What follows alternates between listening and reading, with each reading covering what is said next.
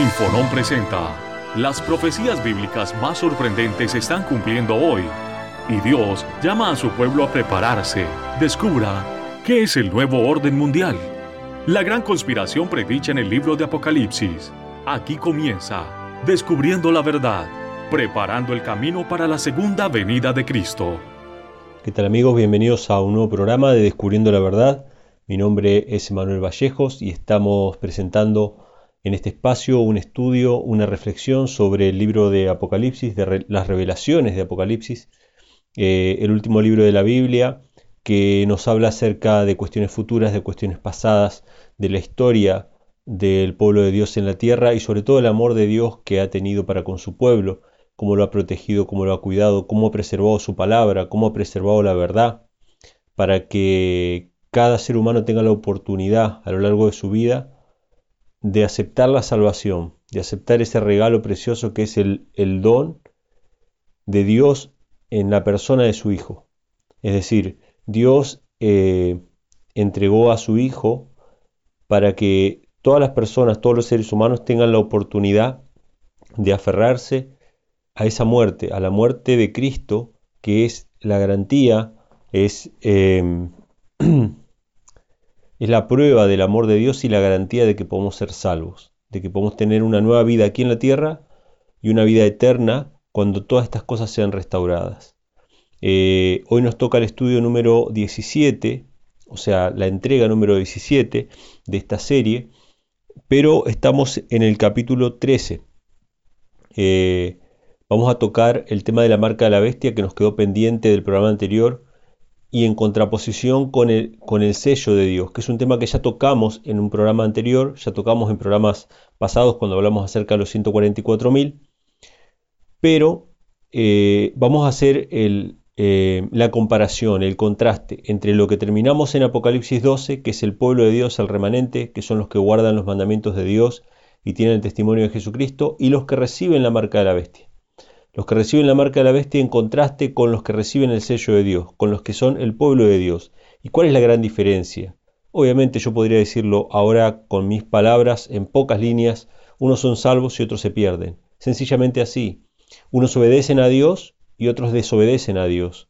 Y ya está, y sería absolutamente verdad y una verdad absolutamente evidente y no podría ser negado por nadie que, que en su sano juicio estudie las Sagradas Escrituras. Sin embargo, estas afirmaciones de que unos son salvos, otros se pierden, unos obedecen y otros desobedecen, este principio, que es verdad en sí misma, es una verdad en sí misma, lo vamos a presentar con las Sagradas Escrituras, en el contexto de Apocalipsis. No nos vamos a centrar en un capítulo en particular, no vamos a avanzar hacia el capítulo 14 por completo, vamos a ver algunas fracciones, algunos fragmentos del capítulo 14, eh, pero vamos a leer en combinación el capítulo 13 y el capítulo 14 para entender ese contraste entre los dos grupos de personas, los que se pierden, los que se salvan, los que desobedecen, los que obedecen. ¿sí? Son solamente dos grupos, solamente dos iglesias, una iglesia verdadera, una iglesia falsa, una adoración verdadera, una, una adoración falsa, una salvación verdadera, una salvación falsa, Siempre son dos grupos de personas y eso es lo que presenta Apocalipsis. Es desde, desde el Génesis viene este conflicto con Caín y Abel, una adoración verdadera, una adoración falsa, una salvación y uno que se pierde.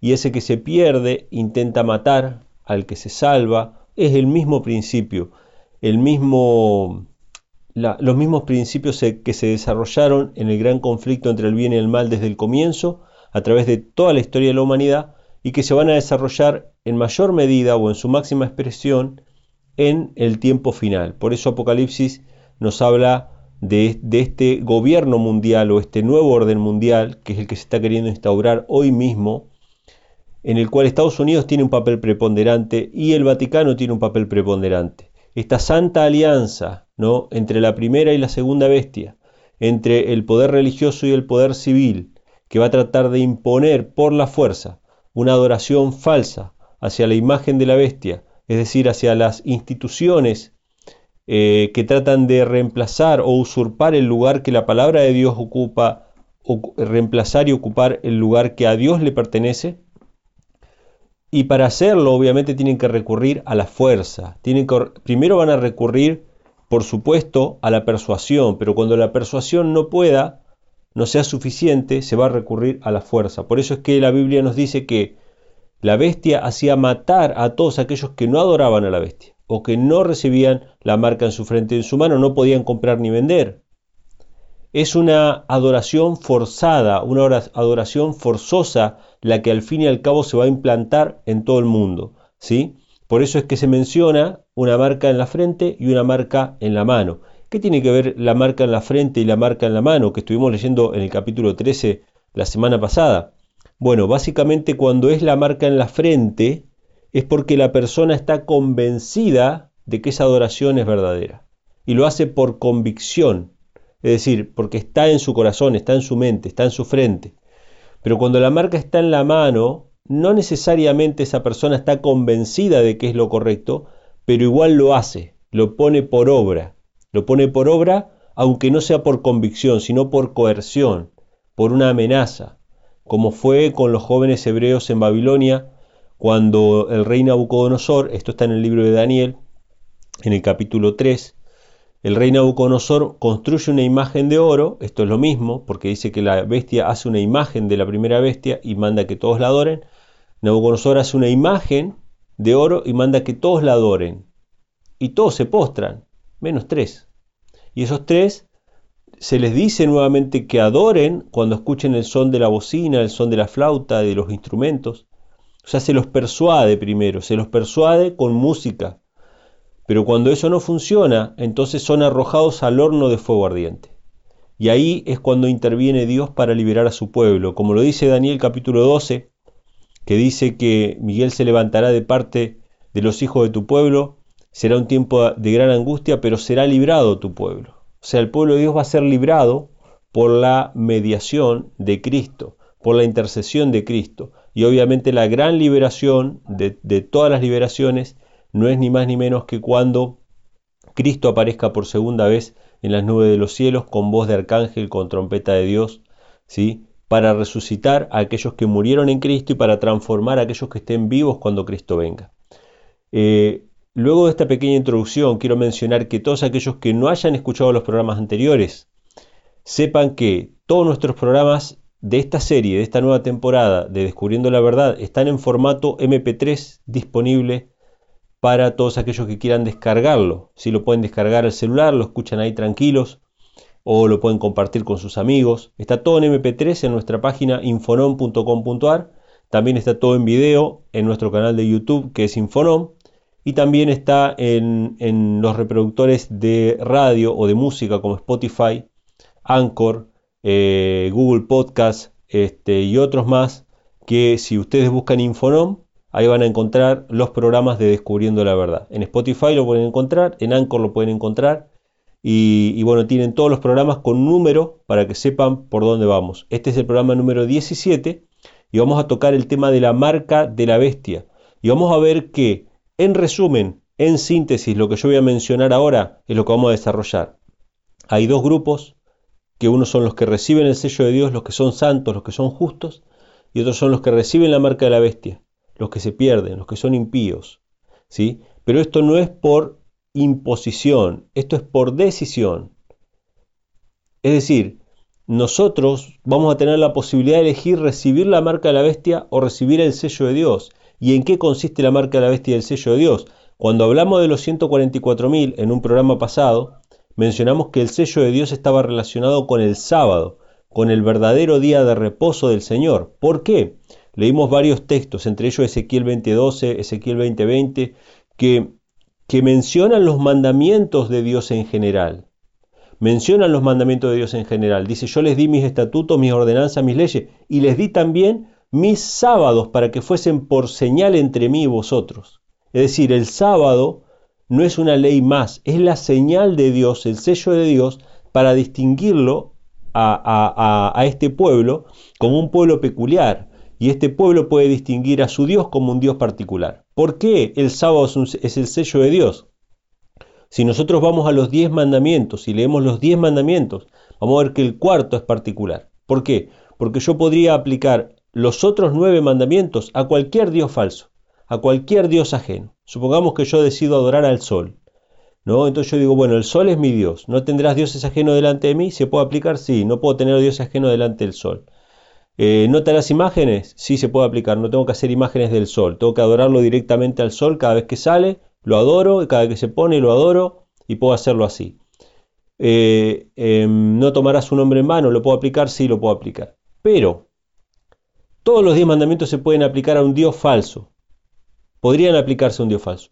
Pero el cuarto mandamiento es el que nos pone en perspectiva y nos dice que no se puede aplicar esa ley a cualquier Dios falso porque dice, Dios creó todas las cosas en seis días, lo que está en el cielo, lo que está en la tierra, lo que está abajo de las aguas, lo que está en todos lados, lo creó Dios en seis días y por tanto Dios excede toda la creación. No puede ser el sol un Dios, no puede ser un hombre un Dios, no puede ser la tierra un Dios, como muchos dicen la Pachamama o la Madre Tierra, no puede ser nada de eso un Dios, porque el Dios verdadero es el que creó todas las cosas, el sol, la luna y las estrellas y que creó los peces, que creó las aves, que nos creó a nosotros. Por lo tanto, el único Dios verdadero es aquel que excede a toda la creación, el que está por encima de toda la creación. Y así es cuando nosotros podemos guardar la ley de Dios en su correcta perspectiva. Cuando tenemos claro quién es el verdadero Dios. Porque de qué me sirve guardar el segundo mandamiento a un Dios falso? De nada me sirve, por eso el sábado, el cuarto mandamiento es el sello de Dios. Tiene el nombre, Jehová, tiene su cargo, creador, y su jurisdicción de los cielos y de la tierra. Él está por encima de todo, de los cielos y de la tierra. Entonces, por eso es que el sábado es el sello de Dios. Pero vamos a ver cómo el sello de Dios se contrapone directamente con la marca de la bestia y vamos a ver cuáles son los resultados. ¿Por qué? Porque mencionábamos al comienzo del programa que esto tiene que ver con salvados y perdidos, obedientes y desobedientes. Y lo vamos a ver a continuación. Vamos a ir al capítulo 13 del libro de Apocalipsis, que nos dice acerca de la marca de la bestia. Versículo 16 al 18. Y hacía que a todos, a pequeños y a grandes, ricos y pobres, libres y siervos, se pusiese una marca en su mano derecha o en sus frentes. Esto lo mencionábamos recién y que ninguno pudiese comprar o vender sino el que tuviera la señal o el nombre de la bestia o el número de su nombre. O sea que cualquiera que tuviere la señal de la bestia, ¿sí? No solamente la señal, el nombre de la bestia o el número de su nombre. Cualquiera que tuviera esas particularidades, o sea, si no tenía eso no podía comprar ni vender, ¿sí? Y después dice en el versículo 18, aquí hay sabiduría, el que tiene entendimiento, cuente el número de la bestia, porque es el número de hombre y el número de ella es 666. Y sobre este punto hay muchas especulaciones. Se han dado diversas teorías. Algunas son compatibles entre sí y no vamos a poner a enumerar en este programa. Pero yo simplemente tengo una visión clara, sencilla y objetiva sobre el significado de este número 666. Hemos identificado a la bestia como la Iglesia Católica romana, como Roma en general, pero en particular con la Roma papal, con el Papa, ¿sí? Este, el Papa es la continuidad del Imperio Romano en nuestros días. El Imperio Romano de Occidente cayó en el año 530 y pico. Ahora, desde el 538, el Papa es la continuidad del Imperio Romano. Y Roma existe en nuestros días simplemente porque existe la Iglesia Católica Romana. Ahora, cuando éramos niños, nosotros en la escuela se nos enseñó la numeración romana, el sistema de numeración romana que está entrelazado con, eh, con la forma de escribir, es decir, con las letras. Las letras romanas son a la vez números romanos. Esa es la numeración latina o la numeración romana. Pero esta numeración está estructurada de una manera que siempre la suma da 6. ¿sí? da 6 o 16 o 66, eh, pero siempre va a dar 6 cuando empezamos a, enumerar todos los caracteres de los números romanos. Por ejemplo, tenemos el 1, que es la I, tenemos el 5, que es la B, tenemos el 10, que es la X, tenemos la L, que es 50, tenemos la C, que es 100, y tenemos la D, que es 500, y tenemos la M, que es 1000. Y no hay más. Podrían haber más, podría estar el 5.000, podría estar el 10.000, podría estar el 50.000, y así. Pero siempre en ese orden, 1, 5, 10, 1, 5, 10, 1, 5, 10, después 10, 50, 100, siempre en ese orden. Ahora, ¿qué pasa si sumamos todos los números romanos? Nos da 1666.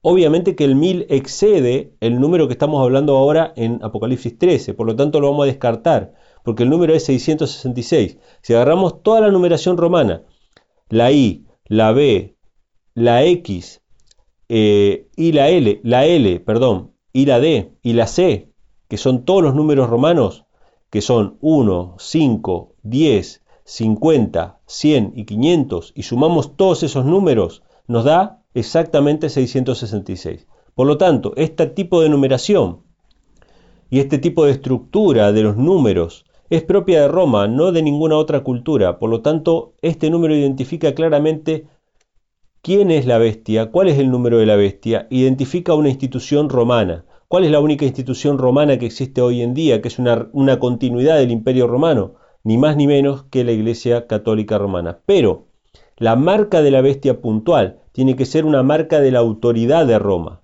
Y ya vimos que el sello de Dios era el sábado. ¿Por qué? Porque nos muestra quién es el verdadero creador. ¿sí? Es el que se distingue entre todos los demás mandamientos, porque nos pone en perspectiva el resto de los demás mandamientos. Ahora, ¿cuál es entonces la marca de la bestia? Sencillo, es la institución romana que se puso en el lugar del verdadero día de reposo que es el sábado. ¿Cuál es esa institución romana? Ni más ni menos que el domingo como día de reposo. Pero esto lo vamos a ver con la Biblia. ¿sí?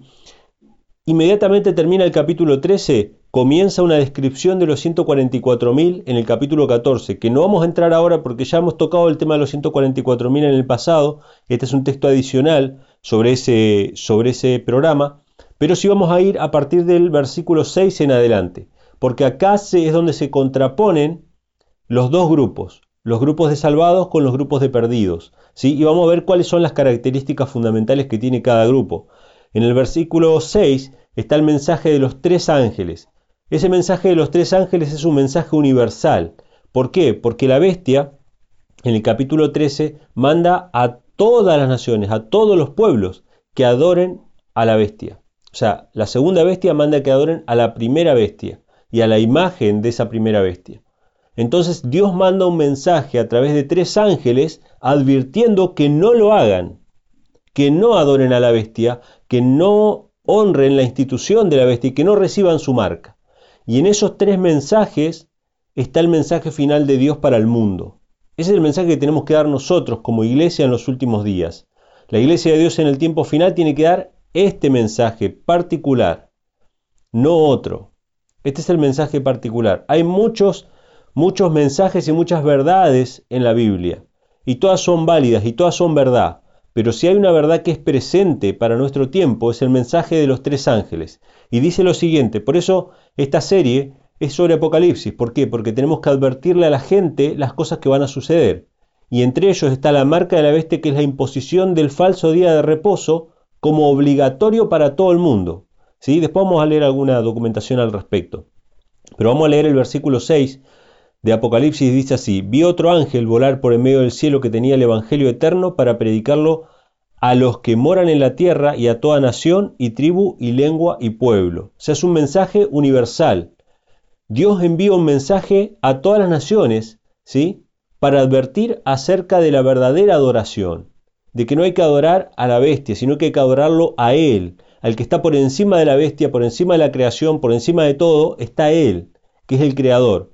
Y dice así, verso 7, diciendo en alta voz, Temed a Dios y dadle honra, porque la hora de su juicio es venida, y adorad a aquel que ha hecho el cielo y la tierra, el mar y la fuente de las aguas. ¡Wow! Este ángel nos llama la atención al cuarto mandamiento del Decálogo, el único que menciona los atributos creadores de nuestro Dios y lo identifica por encima de toda la creación. Ese cuarto mandamiento que dice que Dios es el que creó los cielos y la tierra y todas las cosas que en ellos hay, que nos recuerda eso, es repetido en el mensaje de los tres ángeles para advertirnos que no adoremos a la bestia de su imagen, que no recibamos su marca. Dice, temed a Dios. ¿A quién? A Dios, no a la bestia, no a la institución romana, no a los líderes humanos, No, teman a Dios y denle gloria porque la hora de su juicio ha llegado y adorad a aquel que hizo el cielo, el mar, la fuente de las aguas, al Creador. Adoren al Creador. Primer punto que nos relaciona el sello de Dios con el sábado y la marca de la bestia con el falso sábado, con el falso día de reposo que es el domingo, instituido por la Iglesia Católica y recibido por la gran mayoría de las iglesias protestantes. Primer punto, pero sigamos leyendo, dice, otro ángel le siguió diciendo, ha caído, ha caído Babilonia, aquella grande ciudad, porque ella ha dado a beber a todas las naciones del vino del furor de su fornicación. Babilonia, que es este mismo poder romano, este mismo poder eh, que ha confundido el mensaje, dice que dio a beber a todas las naciones. O sea que, ¿dónde está Roma? Actualmente, ¿en un lugar? No, está en todo el mundo. A todas las naciones dio a beber del vino, dio a beber de las falsas doctrinas. Y esas falsas doctrinas son las que desvían a los seres humanos de la palabra de Dios y de la verdadera adoración al único que merece adoración. Pero en el versículo 9 está el mensaje del tercer ángel. Dice, y el tercer ángel lo siguió diciendo en alta voz, si alguno adora a la bestia y a su imagen, y toma la señal en su frente o en su mano, y ahí viene la advertencia y la conexión con Apocalipsis 13, si alguno se somete, ya sea por presión, por miedo, por convicción, a la bestia y a su imagen y recibe su marca, en la frente o en la mano. Dice, este también beberá del vino de la ira de Dios, el cual está echado puro en el cáliz de su ira, y será atormentado con fuego y azufre delante de los santos ángeles y delante del Cordero. O sea, Dios advierte que Él va a destruir el pecado. Y todos los pecadores que se aferren al pecado y que no estén dispuestos a abandonar el pecado, en este caso el pecado de idolatría, de adorar a otro en vez del Creador. Todos aquellos que se aferren al pecado van a recibir la ira de Dios sin mezcla de misericordia. ¿Qué significa la, ira de Dios vaciado puro? Que es sin mezcla de misericordia. Es la destrucción final de los impíos. ¿sí? Entonces en el versículo 11, eh, fíjense lo que habla acerca de los que se pierden, de los que reciben la marca de la bestia en la frente o en la mano. Dice, el humo del tormento de ellos sube para siempre jamás. Y los que adoran a la bestia a su imagen no tienen reposo de día ni de noche, ni cualquiera que tomare la señal de su nombre. ¡Wow! ¿Qué nos dice? ¿Qué pasa con los que se pierden? Los que reciben la marca de la bestia no tienen reposo, no tienen descanso, no han hallado el descanso de Dios, no han hallado el descanso del Señor, de Cristo, el único que puede traer descanso al corazón humano. Y esto se ve en el fruto de que violan el mandamiento del sábado. El mandamiento del sábado está relacionado con el descanso espiritual, con el descanso en Cristo, con hallar reposo en nuestro Salvador. Si no nos aferramos a Cristo, si no nos aferramos al Salvador, si no buscamos a Dios y nos entregamos de corazón lleno, eh, plenamente, no vamos a alcanzar reposo. Y si no alcanzamos reposo, nos vamos a perder. Vamos a quedar separados de Dios para siempre. ¿Cuál es la consecuencia de los que adoran a la bestia de su imagen? No tienen reposo de día ni de noche. No alcanzaron la salvación de Dios. Pero vamos a seguir porque ahora va a hablar del otro grupo, va a hablar de aquellos que sí aceptaron la salvación, de aquellos que sí obedecieron a Dios y que guardaron sus mandamientos. Y fíjense lo que dice, verso 12, aquí está la paciencia de los santos, aquí están los que guardan los mandamientos de Dios y la fe de Jesús. Los que se pierden adoran a la bestia de su imagen. Los que se salvan guardan los mandamientos de Dios. Por lo tanto, los que se pierden no guardan los mandamientos de Dios. Los que se pierden son desobedientes. Los que se salvan guardan los mandamientos de Dios, son obedientes a Dios. Solamente hay dos grupos, los que se salvan y los que se pierden. Los que obedecen y los que desobedecen. Los que hallaron reposo y los que no lo hallaron. Eso lo vamos a ver en el versículo siguiente. Dice así, en el versículo 13. Y oí una voz del cielo que me decía, escribe, bienaventurados los muertos que de aquí en adelante mueren en el Señor. Sí dice el Espíritu que descansarán de sus trabajos porque sus obras con ellos siguen. Amén. Los que murieron en Cristo, por más que fueron perseguidos, murieron en Cristo, ellos dice, reposarán de sus trabajos, descansarán, descansarán. Los que adoraban a la bestia no tienen reposo de día ni de noche, pero los que se entregaron a Cristo, estuvieron dispuestos a dar su vida por Él, reposarán, descansarán, hallaron el descanso, entraron en el reposo del Señor. Sus almas pueden descansar en Cristo porque sus obras con ellos siguen. Acá está el hermoso contraste, poético podría decir, entre el reposo y las obras. Cristo mismo que guardaba el sábado y que honraba el mandamiento de Dios y que nunca pecó y por lo tanto nunca podía quebrantar el cuarto mandamiento, ¿qué hacía en el día de reposo? Sanaba enfermos, curaba a, a los leprosos, visitaba a los enfermos, ¿sí? Constantemente estaba activo. ¿Por qué? Porque él durante el día de reposo trabajaba y Dios trabajaba. Pero no era que violaba el sábado, no era que trabajaba en un trabajo para ganar dinero o en las preocupaciones diarias de la vida, sino que era un trabajo de servicio, un trabajo de amor, ¿sí? de dedicación hacia el prójimo. Así que acá vemos, vemos el equilibrio ¿no? entre lo que es el verdadero día de reposo y cómo se observa realmente. El verdadero día de reposo se observa con trabajo, con servicio, con obras de amor y misericordia hacia aquellos que nos rodean. Pero bueno, acá ya tenemos el contraste. Primero nos dice que los que se pierden, los que reciben la marca de la bestia, son los que desobedecen, porque los que se salvan son los que guardan los mandamientos. También nos dice que los que se pierden no tienen reposo, pero dice que los que se salvan descansarán de sus obras. O sea que el tema del día de reposo, el tema del sábado, es lo que divide las aguas en el tiempo final. Unos aceptan la institución de Roma, que es el falso día de reposo, y otros aceptan el verdadero día de reposo que reconoce a Dios como el creador de todas las cosas, como el único Dios verdadero y el único digno de adoración. La Iglesia Católica, en documentación, que yo les voy a dejar en la descripción del video para que ustedes lo puedan descargar, si están escuchando este programa por radio, métanse a YouTube, busquen Infonom, busquen este programa que es el número 17 de Descubriendo la Verdad, este, que se va a llamar así La Marca de la Bestia, y en la descripción del video yo voy a dejarles este documento con declaraciones oficiales de la Iglesia Católica.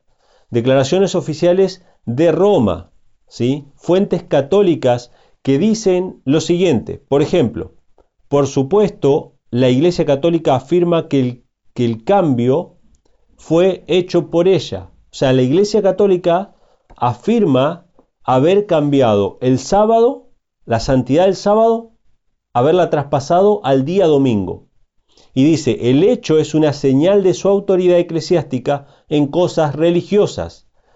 El hecho de haber cambiado el día de reposo del sábado al domingo es una señal de autoridad de la Iglesia Católica. Si la Iglesia Católica tiene una marca, si la Iglesia Católica tiene una señal con la cual marcar en la frente o en la mano a todos aquellos que lo adoren, no es ni más ni menos que la institución del primer día de la semana como día de reposo falso, espurio, instituido por el hombre, no por Dios, en contraposición con el verdadero día de reposo del cuarto mandamiento, el cual nos insta a adorar a aquel que creó los cielos y la tierra, porque él creó todo en seis días y reposó el séptimo día, lo bendijo y lo santificó. Por lo tanto, esta es la gran contrariedad, la gran contraposición. Este mismo documento que yo les estoy mostrando, estoy leyendo ahora, de fuentes católicas, dice directamente que todos los protestantes que guardan el primer día de la semana como día de reposo, simplemente están dándole honra, le están dando honra y adoración a, a aquella institución que hizo el cambio del sábado al domingo, es decir, a la Iglesia Católica. Por lo tanto, están honrando una institución humana y no una institución divina. En toda la Biblia jamás se menciona que Dios haya traspasado la santidad del sábado al domingo en honor a la resurrección de Cristo. Eso es una falsedad, eso es una falacia. En honor a la resurrección de Cristo tenemos la conmemoración del bautismo y en honor a su muerte tenemos la conmemoración de la Santa Cena. La Santa Cena representa la muerte de Cristo, el bautismo representa la resurrección a una nueva vida, pero el sábado no tiene nada que ver con eso. El sábado es el recordatorio de la creación. De hecho, Cristo cuando murió, murió un viernes, un sexto día de la semana, un día de preparación, pasó el sábado en reposo en el sepulcro y resucitó el primer día de la semana para seguir trabajando, para seguir obrando, para seguir haciendo un servicio hacia sus semejantes, para completar la obra. De hecho, el primer día de la semana presentó las primicias delante de Dios, pero el sábado reposó en el sepulcro, por lo tanto, en su muerte, Cristo también guardó el sábado. Entonces vemos esta comparación entre los que hayan reposo y los que no lo hayan. ¿Dónde hemos de encontrar ese reposo? Nos dice el apóstol, perdón, nos dice eh, Mateo, el Evangelio de Mateo, en el capítulo 11, versículos 28 al 30, es Cristo quien nos habla. Dice, venid a mí todos los que estáis trabajados y cargados, y yo os haré descansar. ¿Cómo podemos evitar la marca de la bestia? Tenemos que ir a Cristo. Cristo es el que nos da el reposo, Cristo es el que nos da el descanso, y su descanso no es un descanso inactivo, su reposo no es un reposo inactivo, sino que aquellas almas que han hallado reposo para sí, que han hallado el consuelo de la salvación, que han hallado las promesas de Dios para su vida, son las almas más activas y más trabajadoras para la obra de Dios. Y sus vidas son una bendición para todos aquellos que le rodean. El verso 29 dice, Llevad mi yugo sobre vosotros y aprended de mí que soy manso y humilde de corazón, y hallaréis descanso para vuestras almas, porque mi yugo es fácil y ligera mi carga. Si vamos a Cristo, si le entregamos nuestra vida a Él, si entregamos nuestro corazón a Él, Él nos va a dar un corazón nuevo, con, su ley escrita en nuestro corazón. Va a ser un nuevo pacto con nuestra vida. La ley no va a estar más fuera de nuestro corazón, va a estar dentro de nuestro corazón, porque Cristo mismo es la ley. Cristo mismo es el cumplimiento de la ley, perfecto. Entonces, si Cristo vive en nosotros, nosotros no podemos más que obedecer sus mandamientos, y entre ellos el cuarto mandamiento, el del sábado, que nos recuerda que reposamos en Él, que descansamos en Él, que vivimos no por nuestras obras, no por nuestro esfuerzo, y que no somos salvos por nuestro esfuerzo y nuestras obras, sino por la gracia de Dios. Así como el maná cayó en el desierto, durante los seis días, ¿sí? caía el maná, Perdón, durante, durante cinco días caía el maná, pero el sexto día había que recoger doble maná.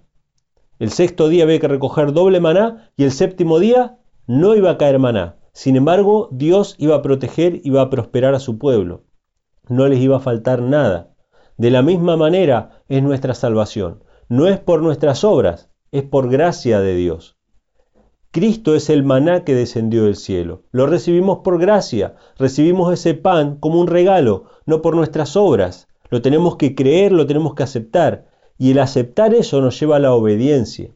Porque si Dios nos da todo, no nos va a hacer faltar nada porque dejemos de trabajar el séptimo día de la semana, que es el mismo día que Él dejó de trabajar.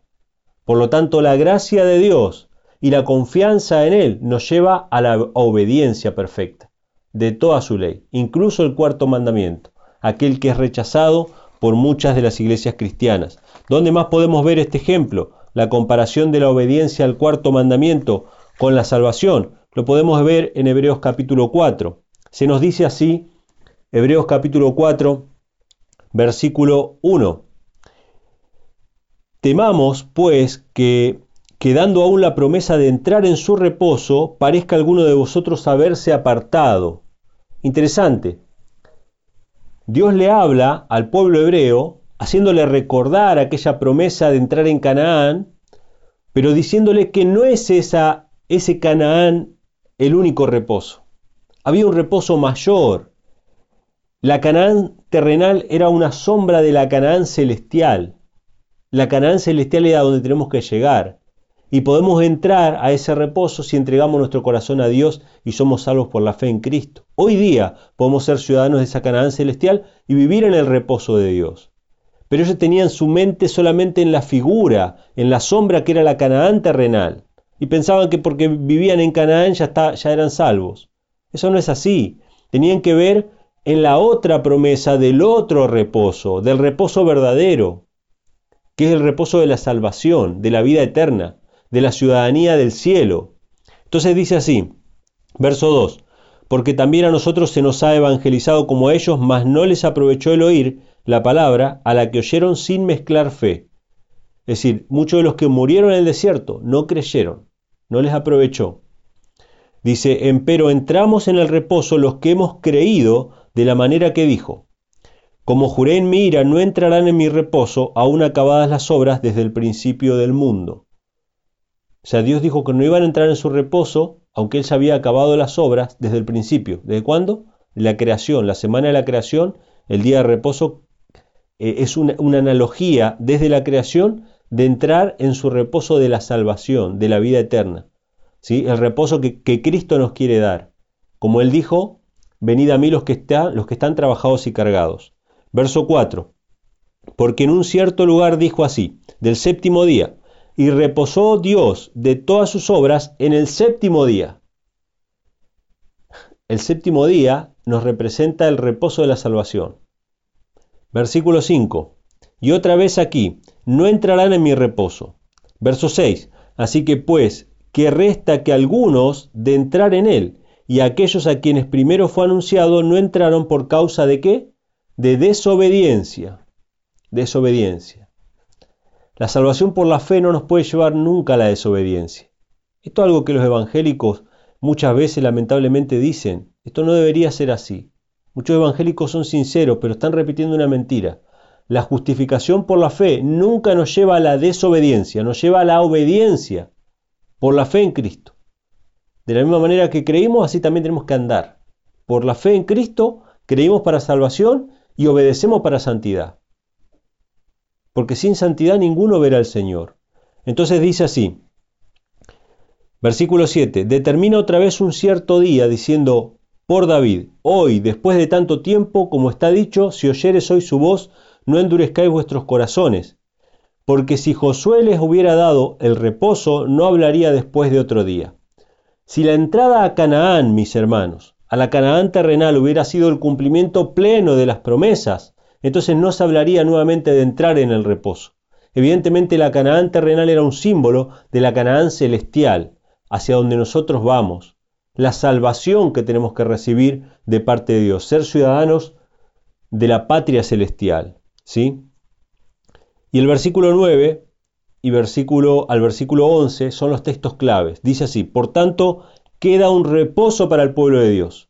Los que reciben la marca de la bestia no tienen reposo de día ni de noche. Sin embargo, los que aceptaron a Dios, los que obedecieron a Dios, que no participaron en la desobediencia, ellos descansarán de sus obras porque sus obras con ellos siguen. Interesante. El sello de Dios y la marca de la bestia. La marca de la bestia es desobedecer a Dios, violar sus mandamientos, por presión, por costumbre, por lo que fuera, por orgullo.